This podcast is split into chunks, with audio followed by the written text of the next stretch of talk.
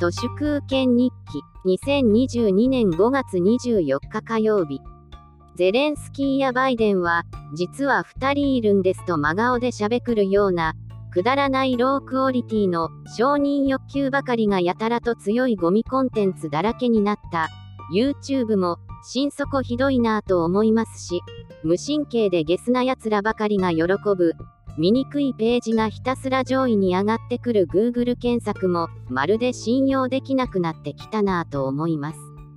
どうしてもググらなきゃならない時は仕方なくノイズレスサーチで検索してますけどもう検索そのものをできるだけしないでおこうって思います。必死こいてサルベージして港に向かってようやっと栄光されていたカズワンが間違ってまた海の底に沈んじゃったらしいんですけどカズワンっていうネーミングはなんとなくドキュンネームだなと思います。ガズ2はなくてカズ3はあるんですね。カズ3はそのうちそっとどこかに売り払われるんだろうなと思います。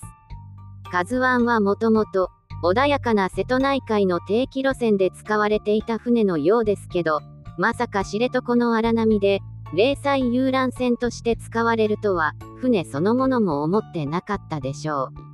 思えばサラリーマンの人生も、カズワンのようなもので、あちこちを売り飛ばされたり、無理に運航させられたり、やられたい放題で、最後は沈没、というところも似てますね。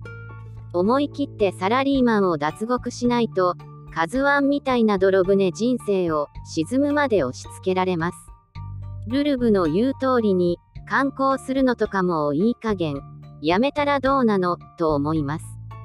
ルルブに載っているアングルで、まるでそっくり同じ写真を自分のスマホで撮って、そんなの満足なのかな、って思います。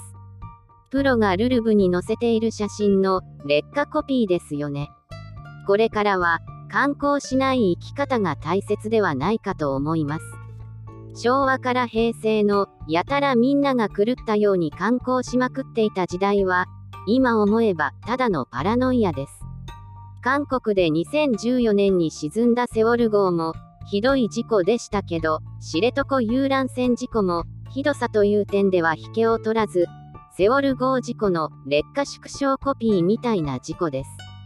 朱子学カルトのシステム不全は、朝鮮半島から日本列島まで、あちこちで似たり寄ったり、大なり小なりで散発しています。